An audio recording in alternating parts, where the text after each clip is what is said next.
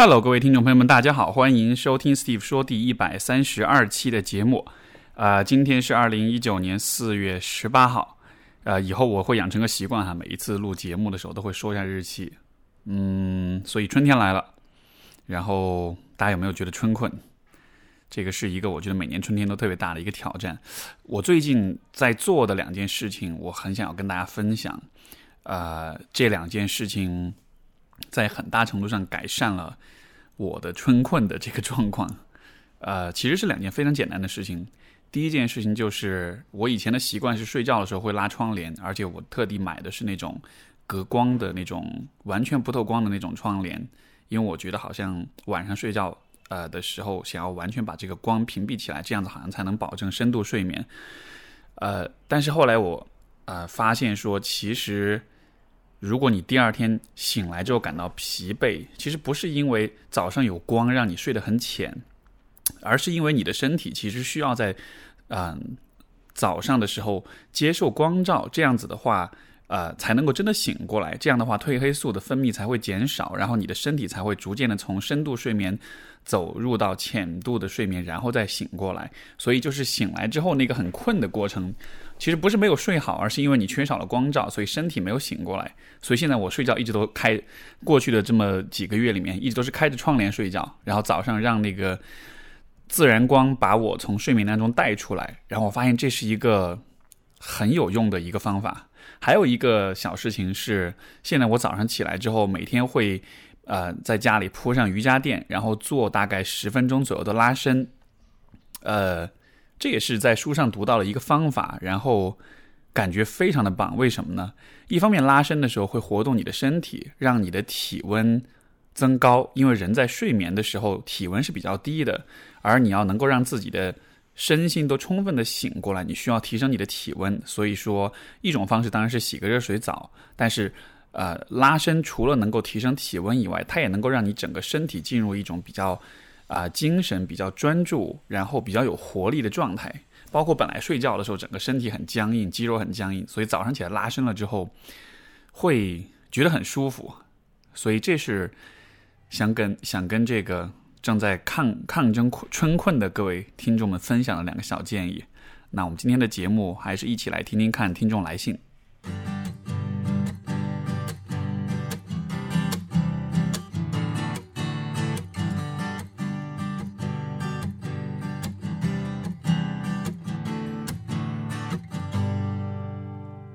今天的第一封信，啊，来自我们就叫叫这位朋友叫小兰好了。他说，啊，这个是一个关于就是婚后 A A 制的问题啊。他说这两天因为吵架，我表达了老公不挣钱，我背了大部分房贷车贷，呃呃，然后老公脾气上来，不满意离婚的话都出来了。啊，后来我没有接他那话，他很凶的说不要我管他工作，以后也不要跟我说。冷战一天以后，呃，今天只跟我提分摊贷款的事，没有道歉。尽管我今天长篇大论的表达了我的想法和我的经济观，他只想那样解决问题。我其实很不舒服，他无视我的其他需求，啊，但确实也不知道怎么来应对这个 AA 制。背景是，呃。我和老公是高中同学，大学毕业后跟他一起在一起快八年了。去年结婚，今年怀上了孩子，快出生了。虽然时间长，但实际上感情并不是很坚固。我婚前一直纠结要不要在一起，可彼此也没有其他的想法，加上认识知根知底，就觉得也能过。从感情上其实有点将就，原因是我一直感觉他并不是那么在乎我，而我对他的爱也做不到不求回报，所以总有矛盾。他很自私，我一直经济独立，车房几乎都跟他分摊出资，呃，房子他家里出了点，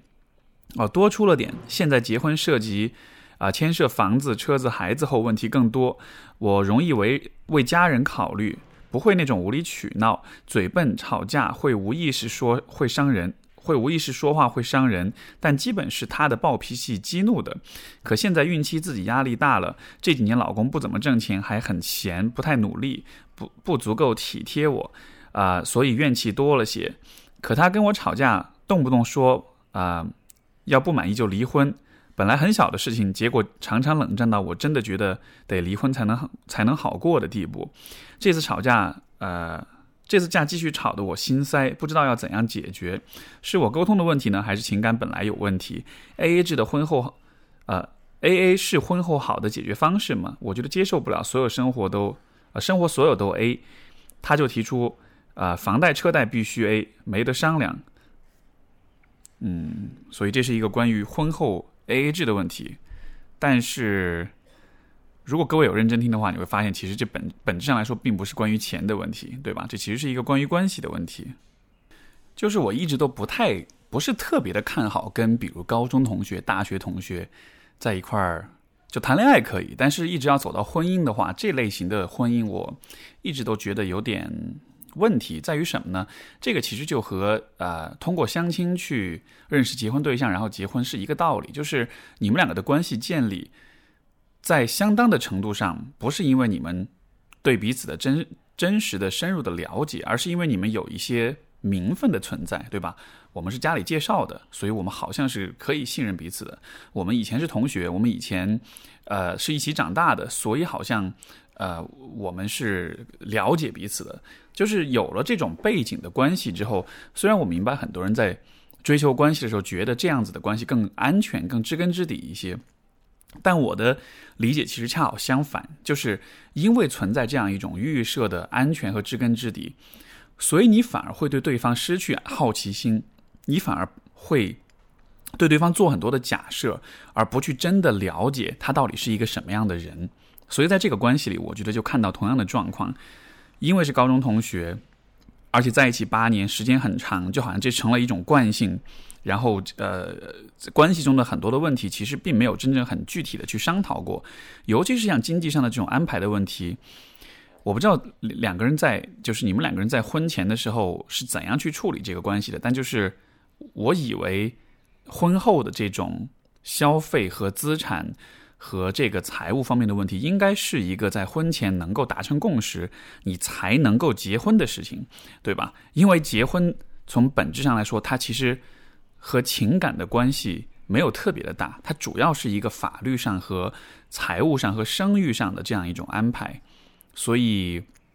如果你不对这个部分进行详细的探讨的话，就有点像是，比如说你两家公司要并要要并购，你要去收购另外一家公司，然后你你都不看别人的财报，你都不看别人的业务表现，就只是因为你想要收购一家公司，所以你就去收购了。那最后结果就是可能会很糟糕。但是到了那个时候，你骑虎难下，再回头来看，就会发现，OK，我应该怎么办？所以我看到这个小兰的信的时候，就会有这样一种感觉吧，就是。A A 好不好？这没有明确的答案，因为不同的关系，大家适合的方式跟模式是不一样的。对于有些关系来说，A A 非常适合；对于有些关系来说，A A 不是那么的适合。所以这里并不是一个，嗯，就是婚后 A A 制本身是否对对错与否的问题，而是现在你们的关系当中，你们好像没有找到最适合你们的方式，你们甚至都没有去讨论彼此认为合适的方式应该是什么样子的。我不知道在你们之间能够有在多大程度上去进行有关钱的这种讨论，还是说一旦说到钱就一定会吵起来？然后，另外我觉得还有一个很重要的点，你讲到的就是婚前其实你也有纠结要不要在一起，因为你觉得他好像没有那么在乎你，然后你对他的这种爱好像也是一种，呃，就是做不到不求回报。嗯，所以其实，在结婚的时候，两个人的。关系基础或者两个人的信任程度本来就是比较有限的，对吧？因为只有这样子的话，你才会觉得他好像是不那么在乎你的。我觉得这其实也是，嗯，决定要判断要不要和一个人结婚一个非常重要的啊一个标志，就是你要看两个人的信任度是怎么样子的。通常来说，我认为两个人要非常信任彼此了才能够结婚。就是如果，因为显然就是两个人要不要结婚，这个有很多的判断的角度，对吧？比如说。啊，收入啦，工作啦，然后喜欢彼此的程度啊，感情好不好啦，家人的这种认可程度，就你在做这个决策的时候，肯定是有很多因素要考虑。但是如果现在我让你把所有的因素全部都放弃掉，你只能靠一个因素、一个指标来判断的话，我认为你应该剩下的那个唯一的指标就是信任度。两个人如果信任度比较高的话，其他的问题都可以共同去商讨跟解决。但是信任度就像是一个基础一样，你没了这个基础，你谈任何问题都会，即使有些问题分歧可能没有那么的大，就像比如说在你所讲的这个这个状况里面，其实大家都是有做出一些妥协，大家都是有一些呃呃愿意承担各自的部分的，对吧？但是这个承担的过程、妥协的过程，让彼此都很不舒服。为什么呢？因为两个人的信任度很有限，尤其是我认为你觉得他不是那么的在乎你，所以说你在和他去啊。去沟通、去探讨、去表达的时候，这种这种担忧是会流露出来的。而也许这种担忧是真的，也许他真的是没有那么的在乎你，对吧？或者说这种担忧是假的，他也可能是误会了。但是不论怎么样，你流露出来这种态度，也会让对方感到难堪，也会让对方感到羞耻，而这也可能引发对方用无理取闹或者是用愤怒来掩饰自己。所以，总之就是在婚前的时候，这种。不信任和这种对关对关系当中问题的那种视而不见，啊，就说就是说的简单一点，就是两个人在结婚的时候，对于关系的这些所有的问题，应该很坦诚，不要对自己撒谎，不要骗自己，因为如果你骗自己的话，你自我欺骗的那个部分，在结婚了之后，就会放大你们之间所有的问题。你在结婚的时候。有做多少的自我说服跟自我欺骗？你在结婚之后，这些让你感到不满、让你感到不够满意的部分，就会夹杂在各种问题当中爆发出来。然后本来这些问题爆发出来呢是可控的，比如说关于婚姻，关于哎，就是比如说关于这个财务，关于这个呃呃呃车贷、房贷的问题，就其实这也是所有的夫妻都会面临的问题，对吧？如果只是面对这个问题的话，我觉得这是在两个人的探讨、理性探讨的范围之内的。但是因为你当中夹杂了很多你在婚前视而不见的，或者是没有坦诚面对的问题，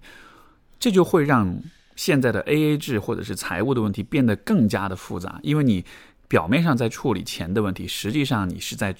你你同时也是在处理关系的问题，而这个的话就超在有的时候就会超过两个人关系的这种承载的这种能力，所以这是一个很复杂的情况，我觉得。你能够做的是尽可能把钱的问题和关系的问题都都都尽可能都处理，就是不要只是看到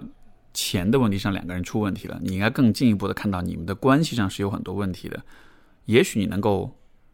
在关系的问题上做更多的、更坦诚、更直率的这种对话，这样子的话可以让平时生活中夹带的那些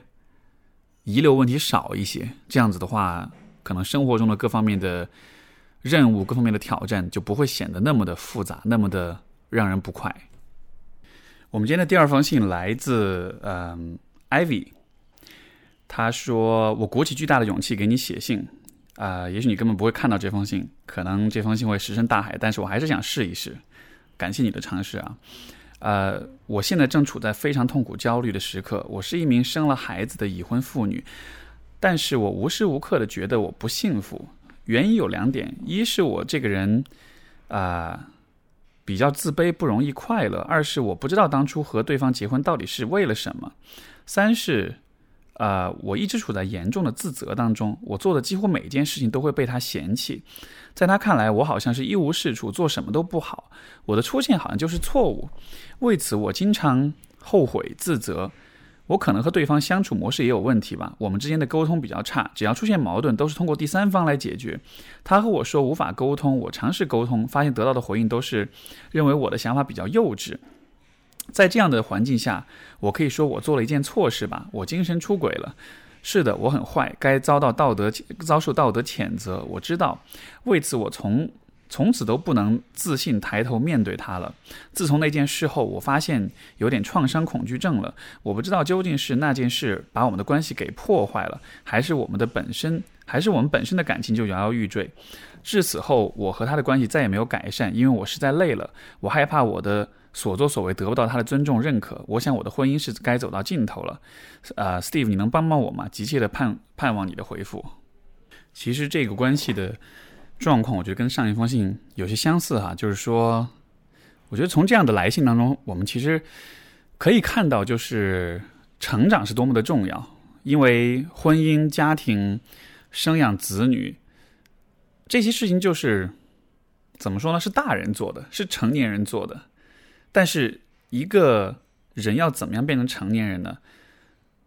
年纪到了不叫不一定代表你就会变成成年人，对吧？你满了十八岁，你满了二十五岁，就不一定你就是个成年人了。就是成长是一个，一方面是有被动的生理上的时间上面的成长，但是另一方面它也有主动的在心理上、在人格上的这种发展，而这个部分是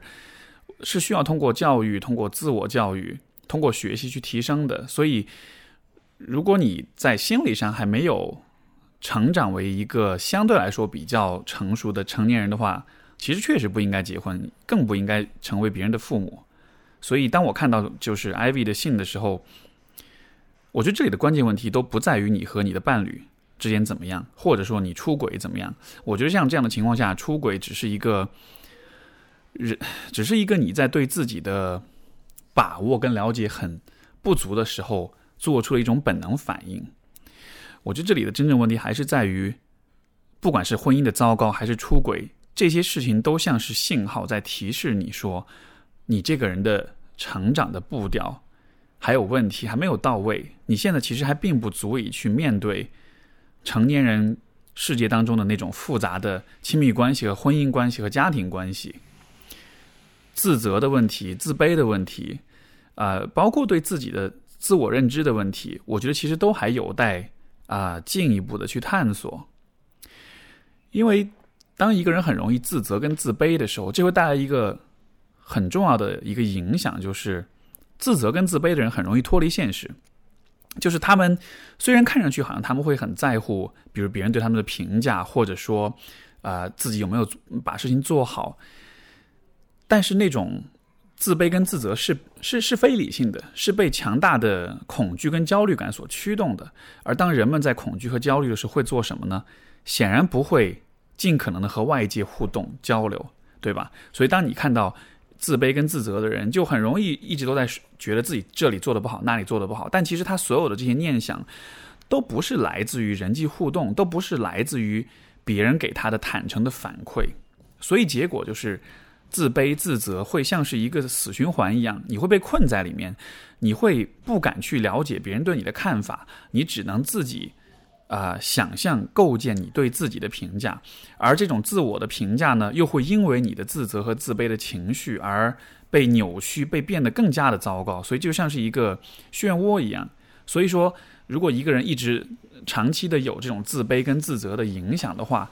他到了成年之后，你就会发现这样子的人是脱离现实的，他对自己的了解会非常有限，因为他敢于看到自己的部分非常的有限，他自己的很多部分是不敢去看的，对吧？然后另一方面，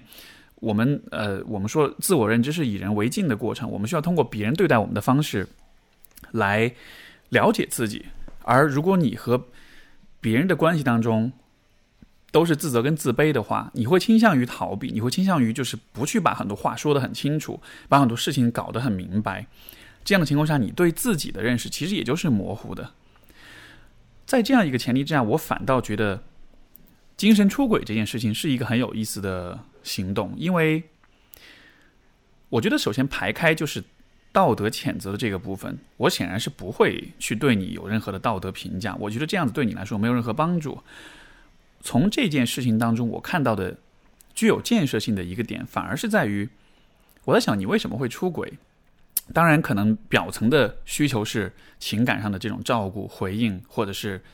啊亲密感，呃，包括如果你的出轨是肉体上的出轨，对吧？可能是满足生理上的需要，怎么样的？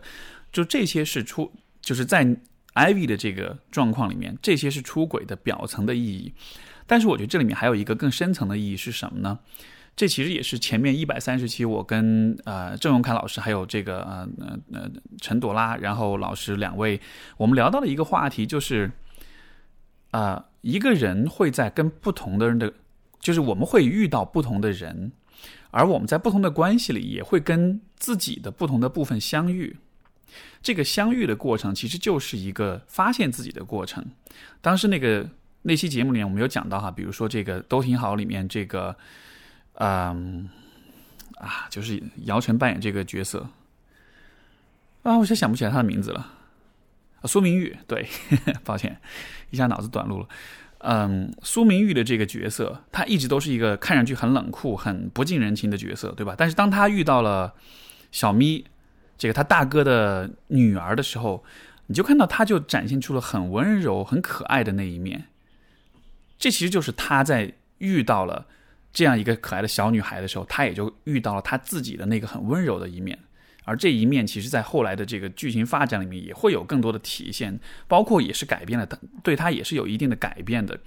所以我觉得，当 Ivy 在精神出轨的时候，我其实会很好奇，你在出轨这个出轨的关系里，你看到了自己什么？你在和这个出轨的对象交流的时候，虽然你可能承受着巨大的自责、跟道德压力、跟这种恐惧、跟担忧，但是你还是在。和他交往，对吧？那么一定是因为你和他的交往当中，你其实是看到了自己的某一些不同的东西的。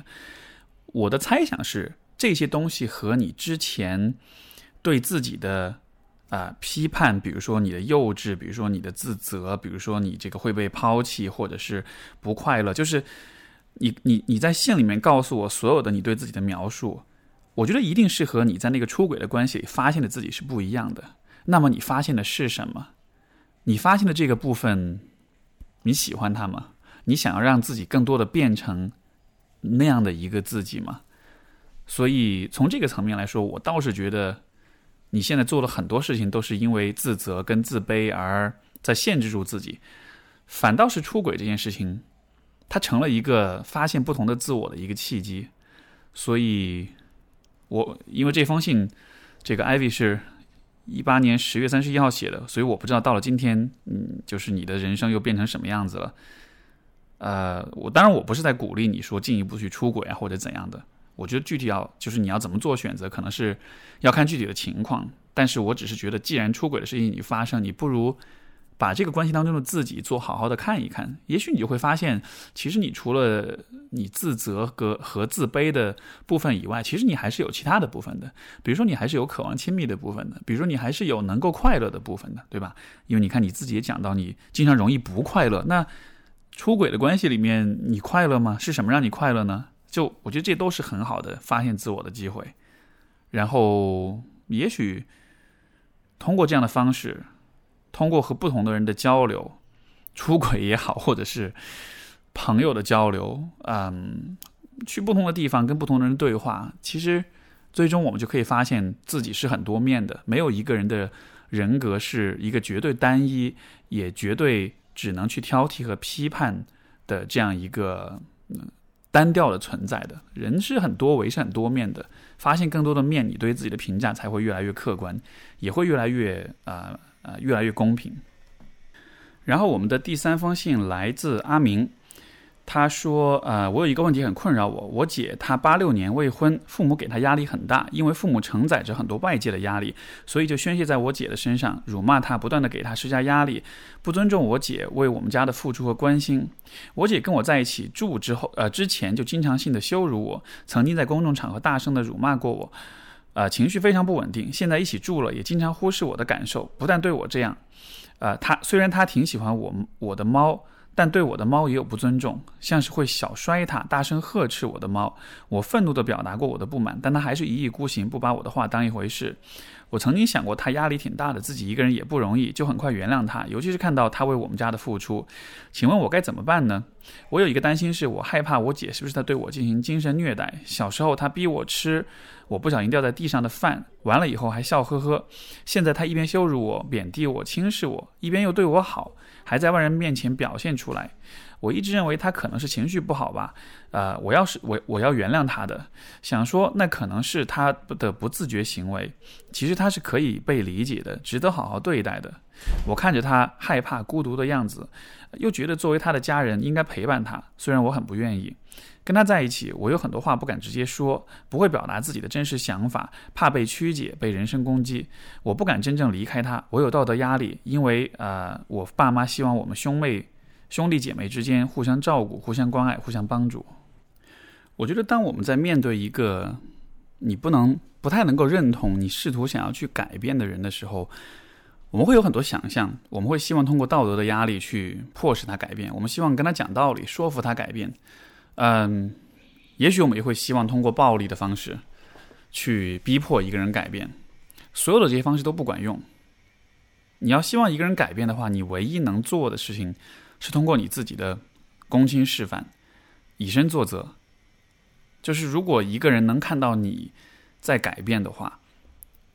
他多少会受到一点启发跟鼓励，他也才能够信任你，他也才会觉得说你所说的那种改变可能是真的有好处的。因为如果比如说你自己一团糟，或者你自己有很多的问题，呃，这个时候你要让另外一个人改变，其实我们都有这种感觉，对吧？比如说小时候爸妈要求你要怎么样怎么样，要要比如说好好收拾房间，但他可能他们自己的房间一团糟。这样的情况下，你是不可能信任他的，更谈不上去模仿他。所以，能够能够以自己作为一个，就是能够以身作则的去做一些事情，我觉得是能够是最能够影响和打动人的。那么，在这个阿明的这个状况里面，我所看到的状况是这样，就是说，显然这个姐姐，你的姐姐是她一方面承受很多的痛苦跟压力，另一方面，他也选择了用一种特定的方式来。应对这种压力，也就是把它发泄在你身上，对吧？就是每一个人的生活当中都会多多少少遭遇一些不可避免的、难以改变的痛苦，我们都会承受一些东西。呃，这是我们改变不了的，但是我们可以左右、可以影响的，就是可以选择的是什么呢？就是你在承受这一切的时候，你可以选择你的态度。通常来说，你有两个选择，一个选择就是。你遭遇了这些不可改变的痛苦，然后你会变得非常的愤世嫉俗，会变得非常的啊，心中充满怨恨，然后你会觉得事情不应该是这样子的，然后你会想要去报复别人，伤害别人，想要把你的愤怒跟不满发泄在其他的无辜的人身上，这就是一个比较邪恶的选择。然后，显然你的姐姐是这样选择的，然后你还有一个选择。就是当你在承受很多的时候，你也可以选择依然尽可能的带着善意去面对这个世界，面对周围的人，也面对你自己，就是不去选择走那个走那条邪那条邪道吧，而是继续去走正道。就是我可以承受很多的痛苦，但是同时我依然选择用善良的、用积极的、嗯，用对的方式去对待身边的人，也对待自己。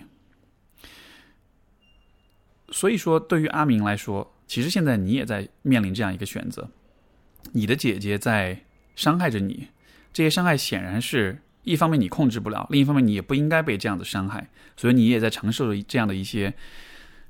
没有意义的，也也没有办法就是被合理化的这样一些痛苦，对吧？而在这样的情况之下，你也可以做出你的选择，你是愿意选择也变得愤世嫉俗，或者是？满心的怨恨去报复、去攻击，还是说你愿意选择做对的事情？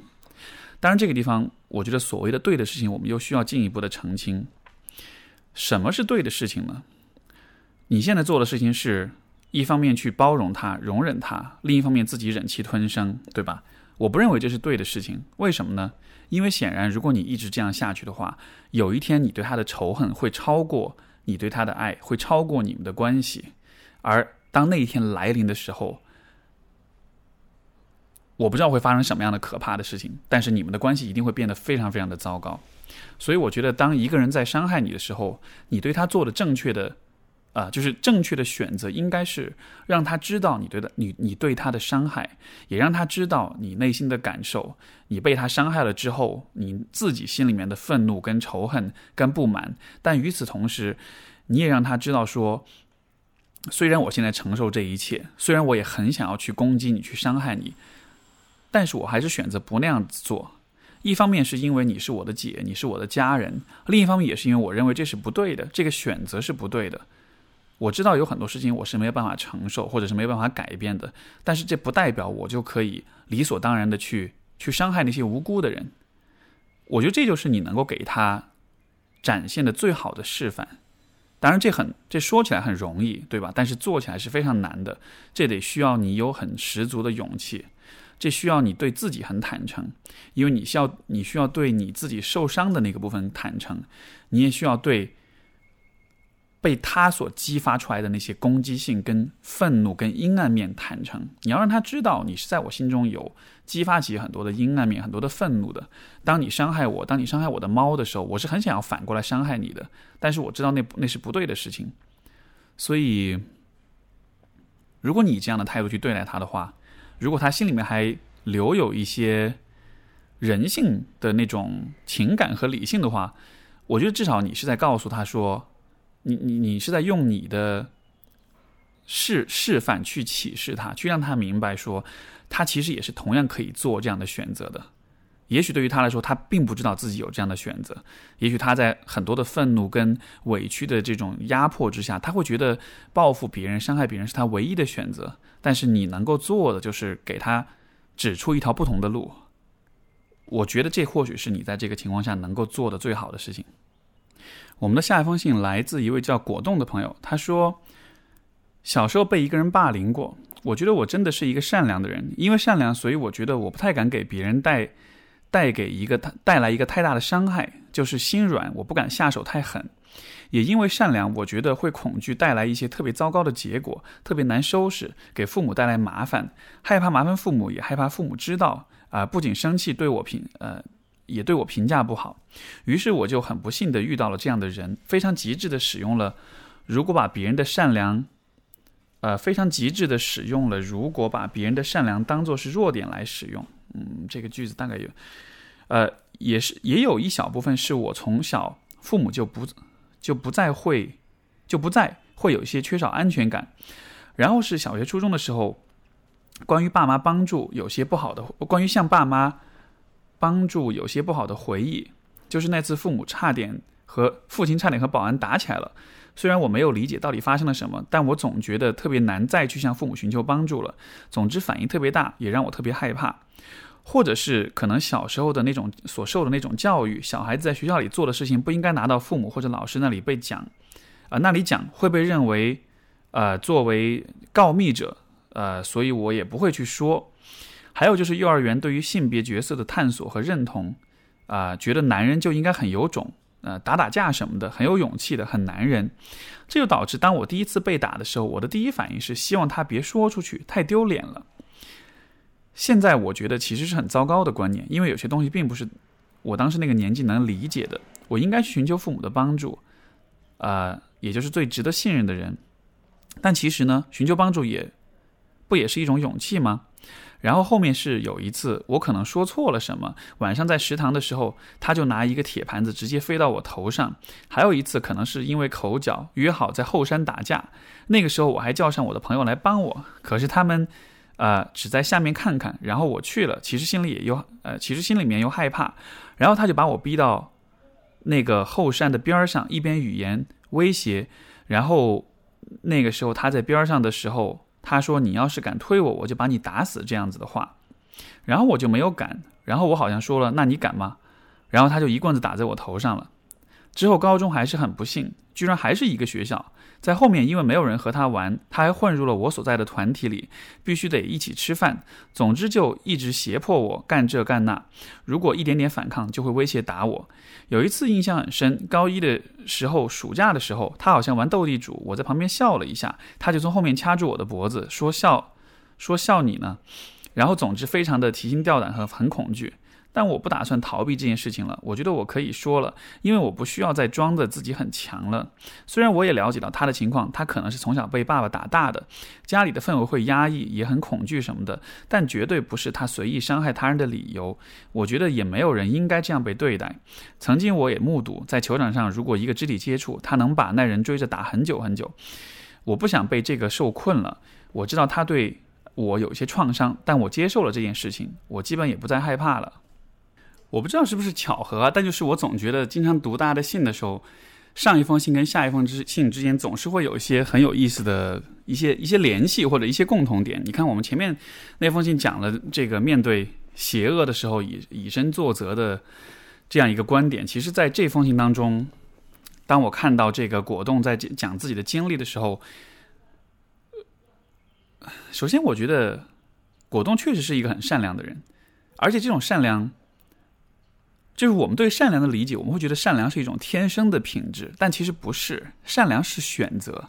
是就是天生的那种性格，那种怕伤害别人、逃避责呃这个逃避冲突，然后想要让大家开心，那是宜人性，那是性格的一部分一部分，但是那不是不能被称作善良。什么叫做善良呢？善良是你在面对了真正的恶之后，真正的伤害之后，你还能选择继续保持善良，那才叫善良。因为一个人可以很 nice，可以很天真，可以很为他人着想，或者是去取悦他人。但是如果他遭遇了很糟糕的事情之后，他是有可能变得非常非常的邪恶的，非常坏的，对吧？嗯，在那样的情况下，这这种善良就站不住脚了。但是当我看到，呃，当我看到果冻在讲自己的事情的时候，你一直被这样一个人所霸凌，一直被他所欺负，但是到了后来，你依然是在告诉自己说，我不想受这件事情的困扰。我愿意去理解他欺负我、他霸凌我的那种原因，我对他是有同情，但同时我也不会想，就是我也拒绝去接受这样一种不公正、不正义的这种态度。而且另外一方面，你也没有因此就变成一个，嗯，会去伤害别人、会去带着很强的攻击性去报复其他人。拿其他人出气的这样一个人，所以我会觉得从这个角度来说，果冻的这种善良确实是发自内心的善良。我觉得这非常的重要，而且我觉得对于你来讲，这也是你的，可能说的大一点，就是你的灵魂当中的力量所在。因为不是每一个人都能做同样的选择，对于有些人来说，他们可能会因此变得很愤世嫉俗，或者他们可能会变得非常的消极，甚至是很抑郁，甚至是就不想活了。就当你抑郁、当你不想活的时候，其实你是把攻击性指向了自己，对吧？就你没法报复别人的时候，你报复你自己，你就毁灭你自己，伤害你自己，然后你可能会抑郁，可能会自责，甚至可能自残和自杀。当你这么做的时候，其实你还是在报复，只是报复的对象是你自己而已。但是我看到的是你没有这样子去做，你选择的是你在直面这个问题，至少你在今天，你告诉我你想要直面这件事情，然后你。不想为为这件事情继续感到害怕，所以是什么给了你这样的力量？我觉得这是一个非常值得去思考的问题，因为这种力量非常的可贵。另外，我觉得你对于这个人的那种同情，也是一件非常值得钦佩的事情。就会霸凌别人的人，看上去是强者，但是所有的霸凌行为其实都像是一种作弊。什么意思呢？就是人是群居动物，而作为群居动物的话，我们最适宜的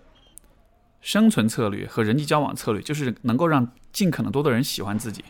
因为只有当别人喜欢你的时候，才愿意和你靠近，才愿意和你建立信任、建立关系，然后你才能通过和大家的合作互动去满足你自己。如果一个人是具有那种霸凌者的性质，如果他对很多人都是很暴力、很攻击性的话，看上去他好像很强，看上去他好像感到自己很自信，但真相就是这样子的人是不太会被人喜欢的，甚至说是会被很多人讨厌的。其实果冻的这个讲述当中也说到，对吧？就是因为没有人和他玩，所以他需要去混你所在的团体。你不觉得他看上去就是一个？虽然他好像看上去比你强，他虽然用暴力、用武力支撑起那种。更高的那种地位，但实际上他在人际关系当中其实是其实其实反而是很很可悲，是很失败的嘛。所以我觉得看上去他好像比你强，但实际上他并不知道怎么样让别人喜欢他，怎么样变成一个让大家都能够接，就是让能够被大家所接纳的这样一个人。那么在学校当中，在学生时代啊，因为那是一种更单纯的环境，然后呢，大家之间的关系可能很多时候。小孩子比较单纯，所以我们比较容易看到那些表面的东西，比如说谁长得更高，谁更壮，谁有更多玩具，对吧？或者谁成绩更好。在这样一个游戏规则之下，用武力、用暴力去支撑起自己的这种虚假的面具、虚假的这种地位，呃，是比较容易的。可是你可以预想的是，这样的一个人走入社会之后，社会是非常的公正，同时也是非常的残酷跟无情的。如果你是一个不就是令人讨厌的人的话，你就会没有朋友，你就会找不到工作，你就会被所有人所嫌弃，然后到了最后，你就会非常的可悲。所以我觉得你能够看到对他的那种同情跟怜悯，这是非常好的一件事情，也是你的智慧的体现，因为你意识到了说那样子的行为是幼稚的，是不可持续的，而他在未来所走的路会非常的悲惨。我想，如果站在他的角度来说，也许他心里面默默的是知道这一点的。他是意识到了说，我的这种暴力好像只能带来一时的别人的臣服跟顺从，但是好像我是没办法让别人喜欢我的。可是你知道，对于他这样一个人来说，他一方面看到了这些事实，但是另一方面他也在选择逃避，就是这样的霸凌者反而是很胆小的，因为他们不敢面对一个事实，就是他们不知道怎么让别人喜欢他们，他们不知道怎么变成一个能够和别人建立起良好关系的人，所以也许他内心真的是很自卑的，也许他对自己是非常的否定的，包括也许他的家庭环境、成长经历也会让他对自己彻底的绝望。对一切都彻底的绝望，对吧？所以在这样的情况之下，当你面对这样一个人的时候，可能你会被伤害，可能你会感到威胁、感到害怕，但是你需要很清楚的知道，他很弱，他比你弱很多。你能够选择善良，能够选择正义，能够选择选择支持对的，呃，就是坚持对的事情，他不行。他不光不行，他还会有意的逃避那些。客观的事实，他他会有意的逃避自己那个糟糕的未来，还有那个不被人喜欢的形象。这很怂，对不对？这很懦夫，这非常的懦弱。所以，也许你在面对他的时候，这样去看待他的话，可以不用那么害怕。当然，另一方面，我觉得每一个人都学会一点保护自己的方式，每一个人都学会一点。武术学会一点拳击，学会一点格斗的技能，这也是很重要的。因为我们说的这些只是在心理的层面，在人际关系的层面。但是我虽然作为咨询师，我们讲的更多是这些问题，但是作为一个人的话，我觉得每一个人都是有必要。去学会在武力的层面，在肢体的层面保护自己的，不管是男生是女生，不管你怎么看待暴力的问题，我觉得能够保护自己的身体不受到侵害、不受到威胁，也都是非常有必要的。所以，祝你好运。我们今天的最后一封信来自一位姓孟的朋友，呃，他说本人二十岁，是一名在校的大学生，谈过两次恋爱，每次恋爱。一在一起的过程感觉都十分冲动，但好在对方也一直对自己很好，外人看来都是像偶像剧一般的呃偶像剧情节一般的恋爱体验。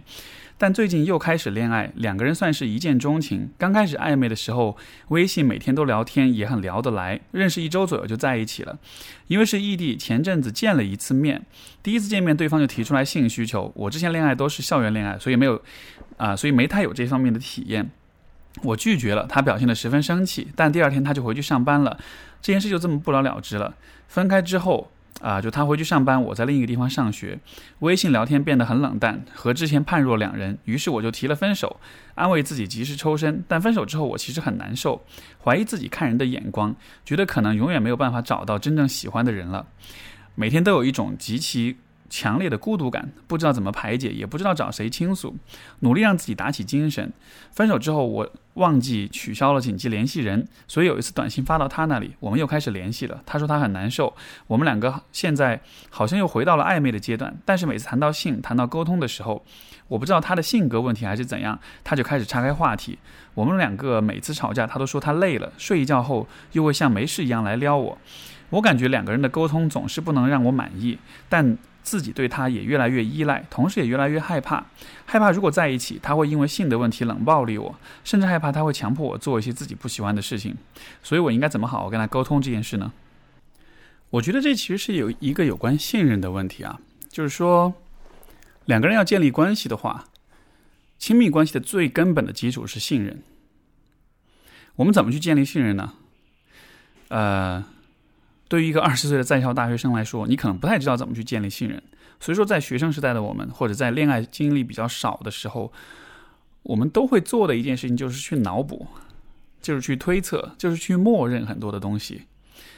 我们会在遇到一个人和自己聊得很来、很撩自己的时候，或者一见钟情的时候，会默认这个人是值得信任、是可以信任的。就是你一上来的出发点是他可以信任的，然后你之后。再去通过各种各样的行为去验证这种信任，对吧？但是在我看来，这恰恰就是弄弄反了。尤其我觉得，对于女性来说，可能在情感上会有更多的这种憧憬、跟期待、跟脑补。嗯，也许，也许因为女性的这种啊情感的体验会更丰富一些，所以说，当你有很强烈的情绪，比如说当你感到孤独、当你感到依赖、当你感到想念的时候，可能你就会，你就这种情绪就会影响着你。就会去改变你的认知，就会让你觉得你是可以更信任他的，对吧？因为你要信任他，你才能靠近他，你才能满足你的那种情感上的那种依恋。所以就是，呃，当你在面对这个人的时候，我注意到的是，你从前到后，你对他的假设都是你是可以信任他的，你是从来没有去质疑过他的动机的。但是，我会建议你，包括所有的。这个可能比较年轻的情感经验比较不足的女孩们，你要把这个假设彻底的反过来，就是当你面对一个男性的时候，当你面对一个追求者或者一个对你感兴趣的人的时候，你从一开始的假设应该是我完全没法信任这个人，然后他之后做的所有的事情，要么挣得我的信任，要么破坏我的信任，而如果他一直都是在破坏信任的话，这个人就不能够去交往。如果你从这个角度来看，啊，孟同学的经历的话，其实问题就很清晰了，对吧？这个男生对待你的方式，是在破坏起信任，还是在建立信任？我觉得这里面有一个最重要的点，就是他提出了两个人见面之后，他提出性需求，然后你拒绝，拒绝了之后他生气，第二天就回去上班就不了了之，然后微信就变冷淡了。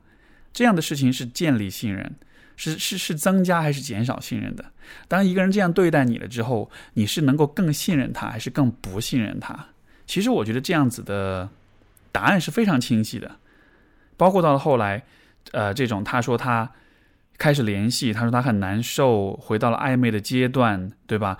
看上去 OK，好像两个人的关系又回来了。然后，也许这个时候你又开始想，我是不是还是可以信任他的？但是这个时候你还是要用同样的原则来判断，就是他所做的事情是在增加还是减少你们之间的信任。那我们可以看到，他做的事情是每次谈到性的问题，谈到沟通的问题，他就岔开话题；每次吵架的时候，他就说累了，然后睡完觉，然后又又像没事一样来撩你。呃，你们的沟通也总。不能让你感到满意。所有这一切行为是增加还是减少你对他的信任？我觉得其实答案是非常非常清楚的，就是你因为你对他喜欢，因为你的孤独感，因为你的依赖，所有这一切的情感需求，所以你从一开始就默认你是信任这个人的。然后，